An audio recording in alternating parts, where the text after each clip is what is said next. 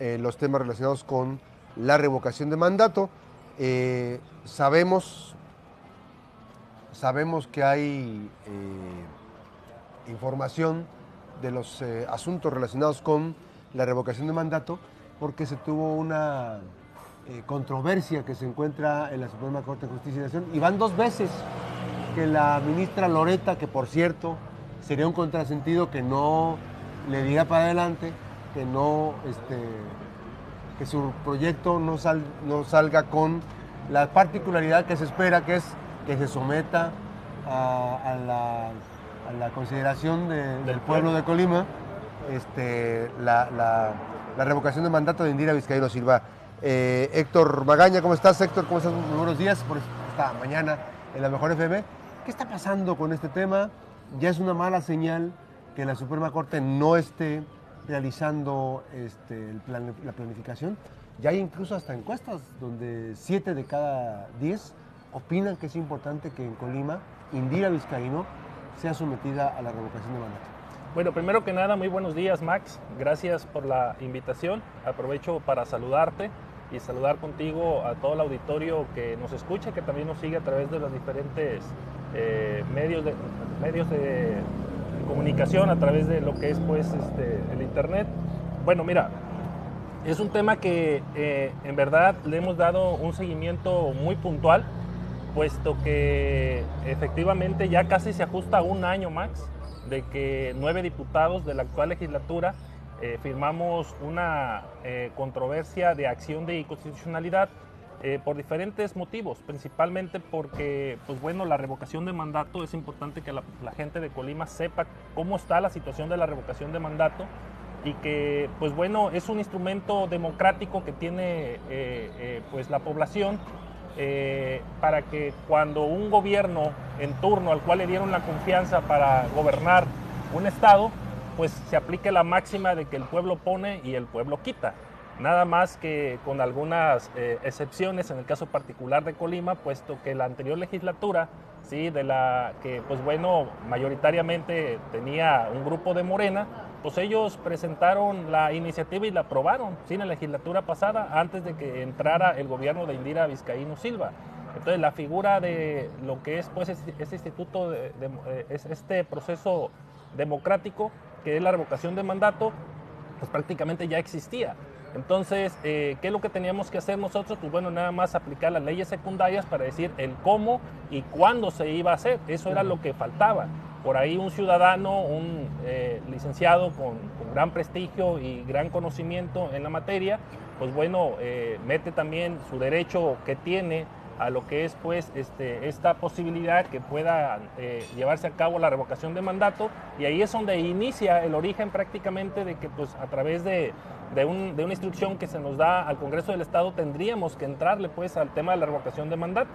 Entonces, eh, así fue, le entramos al tema, pero con una gran excepción que, pues bueno, este, nos llamó mucho la atención y nos preocupa demasiado, que en ese sentido, pues estaba la, hoy delegada de los programas federales, Viridiana Valencia, estaba ya como diputada y ella fue la que coordinó, por supuesto, los trabajos de, este dictamen de lo que es la revocación de mandato.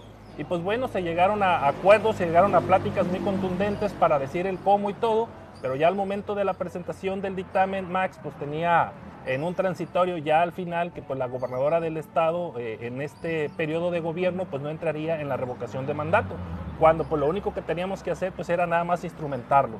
Entonces es ahí donde surge, por supuesto, eh, el descontento de gran parte de diputados ahí en el Congreso del Estado y firmamos, por supuesto, este, la acción de inconstitucionalidad, porque pues bueno, este, si ya existía, entonces lo único que se tenía que hacer era, pues, evidentemente, reglamentarla.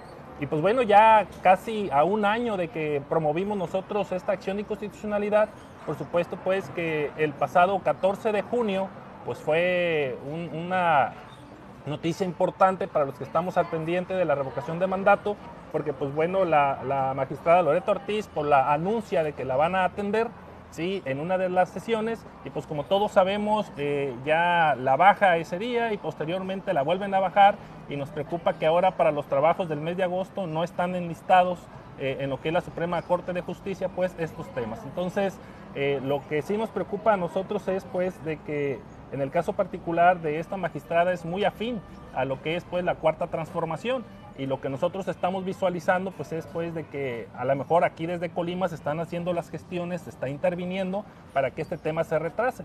Y que dices, bueno, pues que... Ya van dos veces, ¿no? Ya van dos veces y lo que te digo que en el mes de agosto que ya están anunciados los trabajos eh, de comisiones de, lo que es la Suprema Corte de, Justicia, particularmente de esta comisión que preside o este tema que trae la, la magistrada Loreto Ortiz, no aparece el tema de Colima. Entonces, sí se, nos, llama mucho la atención ese tema porque, bueno, hemos estado muy al pendiente y lo que nosotros eh, queremos, pues, es de que se aplique la ley y que evidentemente el pueblo de Colima tenga un instrumento tan importante que es la revocación de mandato.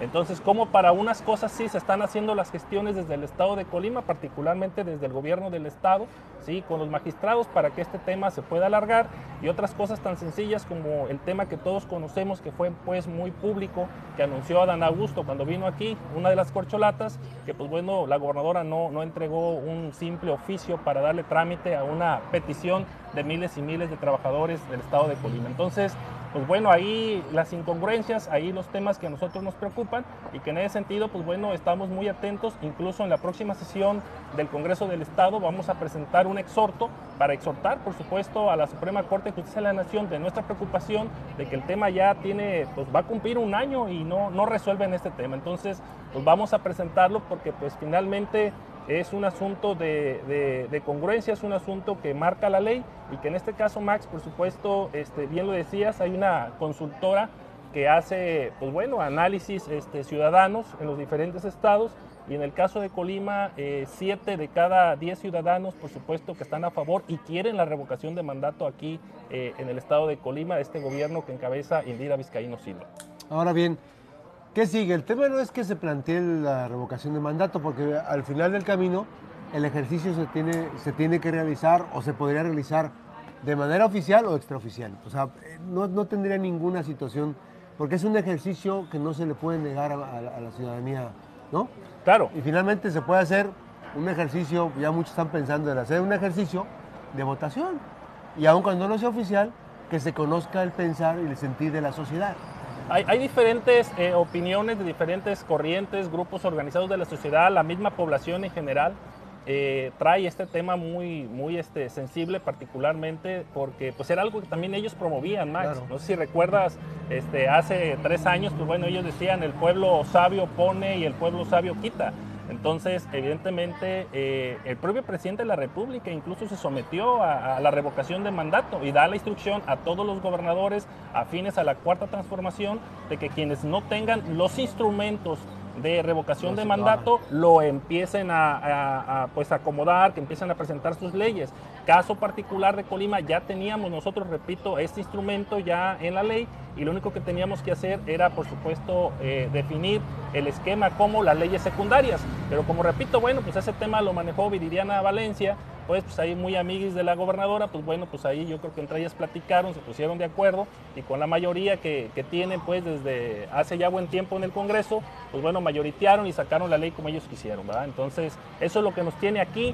Ojalá pues que la Suprema Corte de Justicia pueda atender este tema. Nosotros haremos la parte que nos toca desde el Congreso del Estado, seguir la vía legal, en el cual, bueno, estar insistiendo este, a través de exhortos, de posicionamientos, inclusive este, estábamos pensando nosotros como, como bloque PRI, PAN, por supuesto, este, mandar algunos este, oficios, algunas cartas a los diferentes eh, magistrados para que atiendan este tema y lo que nosotros sí estamos visualizando, por supuesto, es la intervención del gobierno del Estado ¿sí? ante la Suprema Corte de Justicia para que este tema no lo estén sacando. no, se sabe que hay, que hay cabildeo, o sea, el famoso cabildeo para, para retrasar la determinación, porque finalmente lo que se sabe es que ya iba a salir, pero no contaba con los votos a favor la ministra Loreta y entonces eh, tiene que regresar otra vez para hacer un nuevo proyecto.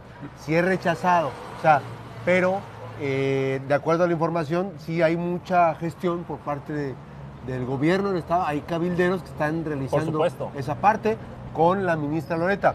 Que, hay que, decir, es muy afín a la cuarta transformación. No, pero además, más que eso, ella estuvo de acuerdo con el tema de la revocación de mandato. Entonces sería un contrasentido que hoy mandara un mensaje totalmente diferente. Sí, bueno, ella hay que recordar y es importante que la gente sepa pues en Colima que una de, de, lo que habíamos nosotros positivo es de que cuando supimos que el tema cayó en la magistrada Loreta Ortiz, bueno, dijimos, bueno, pues la verdad, ella fue una de las principales promoventes de lo que era pues la revocación de mandato del presidente. Así es. Ahora sería un contrasentido y sería, pues bueno, este risorio de que pues por una parte dice aquí sí, aquí no, Así cuando es. pues bueno, se tiene que aplicar este instrumento democrático en favor pues de la gente y que la gente decida al final del día, ¿no? Pues cómo están trabajando sus gobernantes y si la gente está contenta, pues que le den la confianza y si no, pues bueno, que busque la gente ver cómo pues este, hacer a un lado a este gobierno y evidentemente buscar un esquema distinto, ¿no? Así es. Vamos a ir a la pausa, nos quedamos en redes. Estamos en vivo en la Mejor FM 92.5 Noticias, 96.1 Noticias, desde las instalaciones de la finca del barrio, esta parrilla artesanal donde ya lo estamos recibiendo, están llegando los comensales. Usted puede llegar desde muy temprano a desayunar. Regresamos, platicamos con Héctor Magaña, diputado coordinador del grupo parlamentario del Partido Revolucionario Institucional.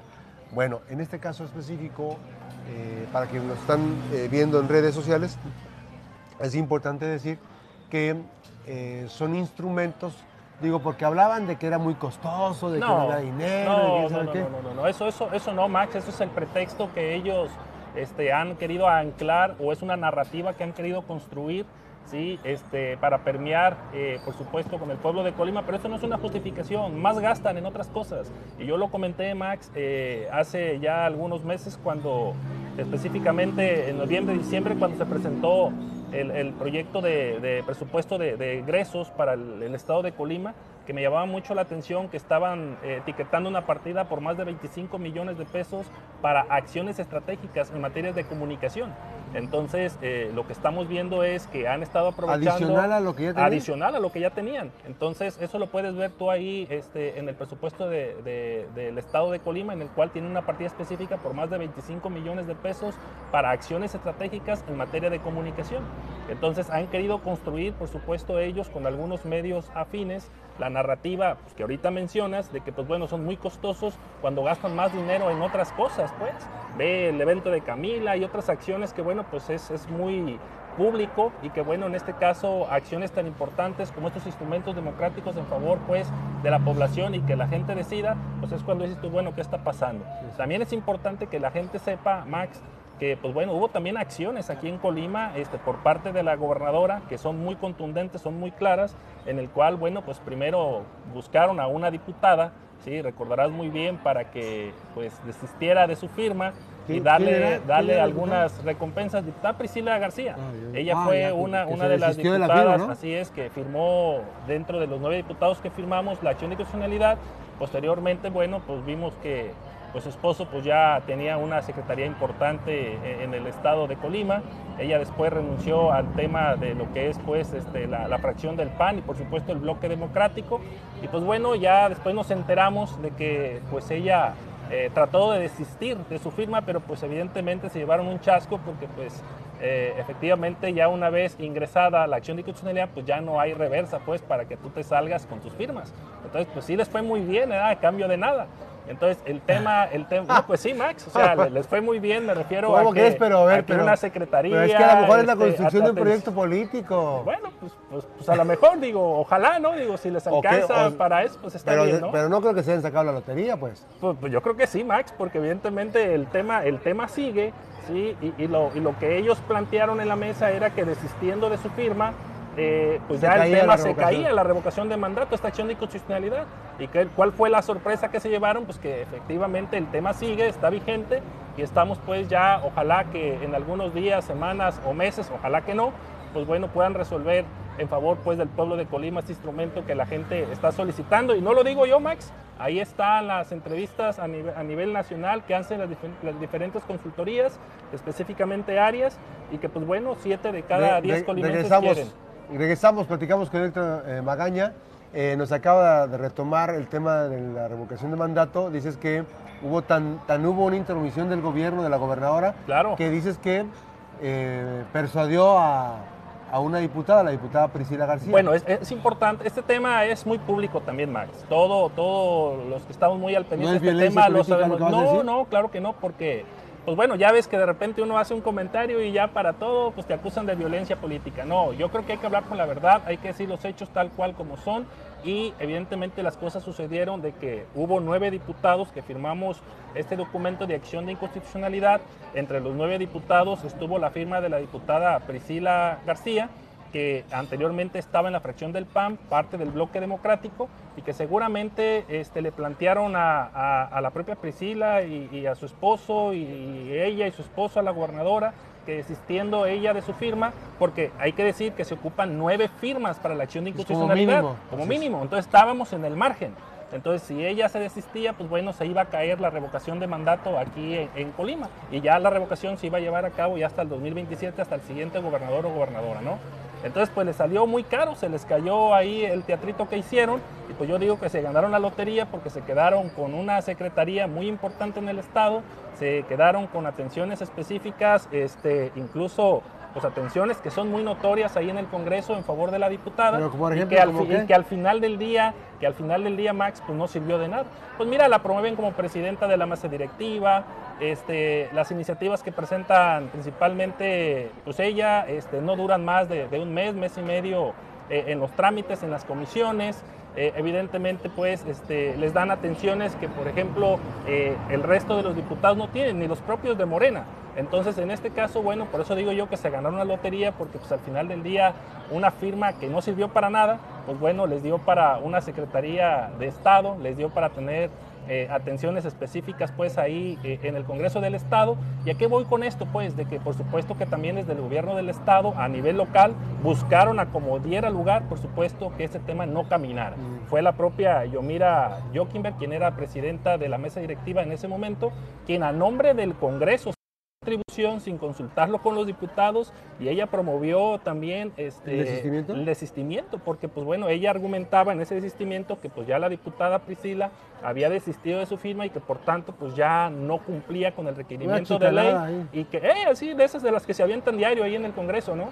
Entonces, pues no, pues no, no, no son capaces de tener un grupo de jurídicos eh, expertos en, la materia que les hubiera dicho, oye, pues es que lo que pasa al momento de que ya es aceptada la acción de constitucionalidad, pues ya no hay reversa, ya el tema camina. pues si reclutan a acosadores sexuales, imagínate que...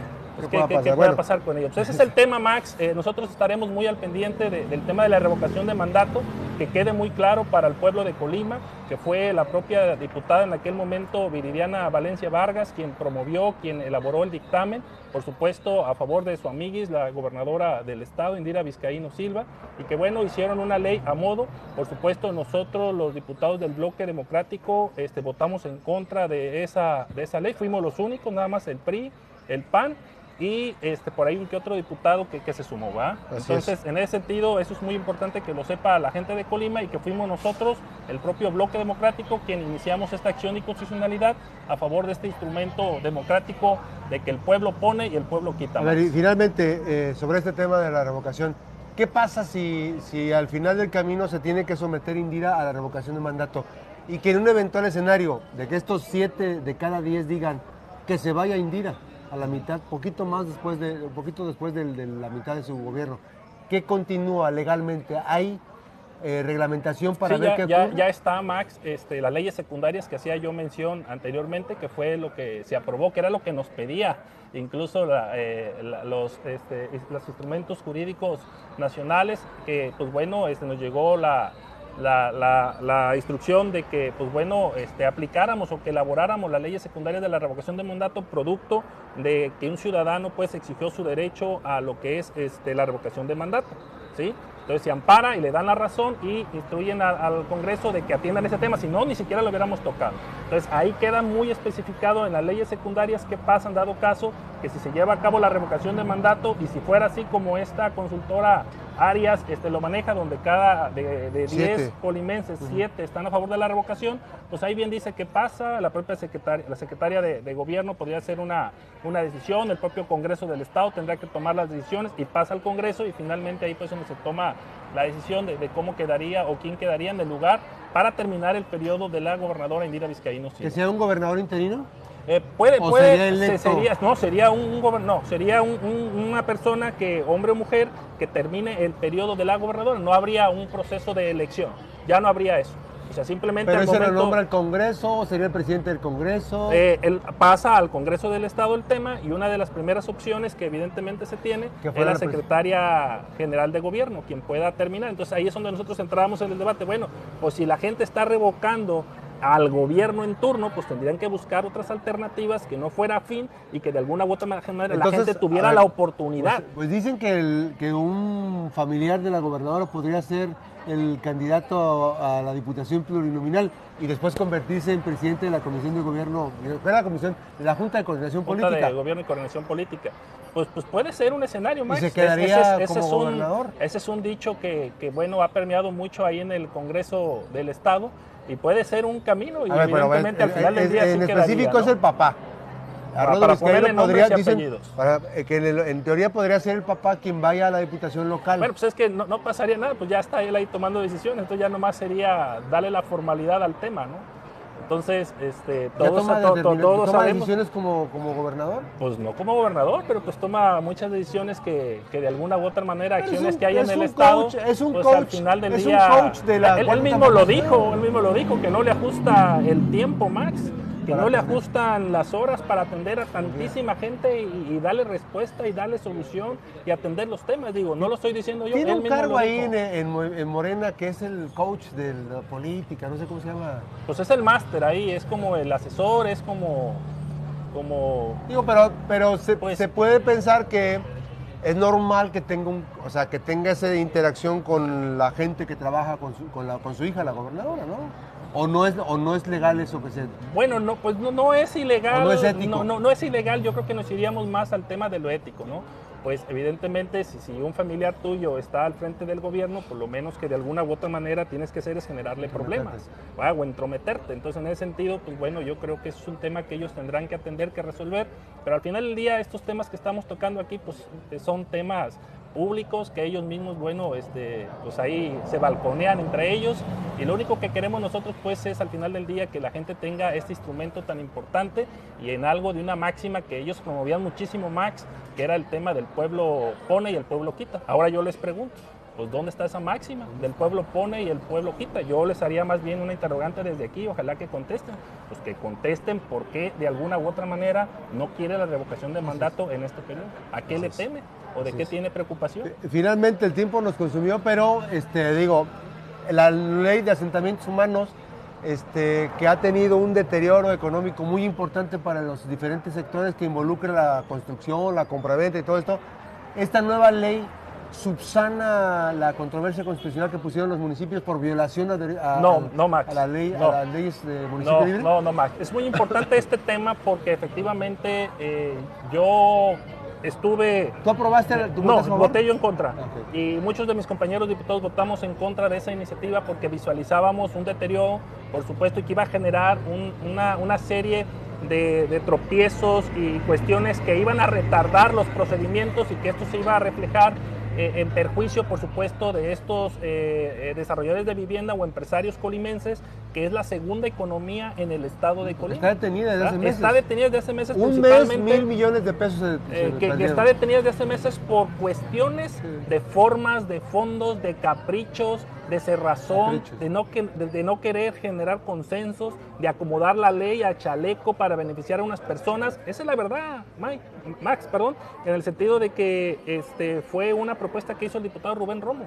Muchos sabemos que esa iniciativa la hizo para beneficiar a un sector de Manzanillo. familiares de él y amigos de Manzanillo. No tomó en cuenta, por supuesto, bueno, hubo reuniones, pero de nada sirvieron las porque no las reuniones incorporaron. porque no las Así es. incorporaron. No hubo. Entonces, eh, ahí fue donde existió el descontento, por ejemplo, de los notarios, de, eh, de la asociación de, de- o grupos de arquitectos y, por supuesto, la Canadevi.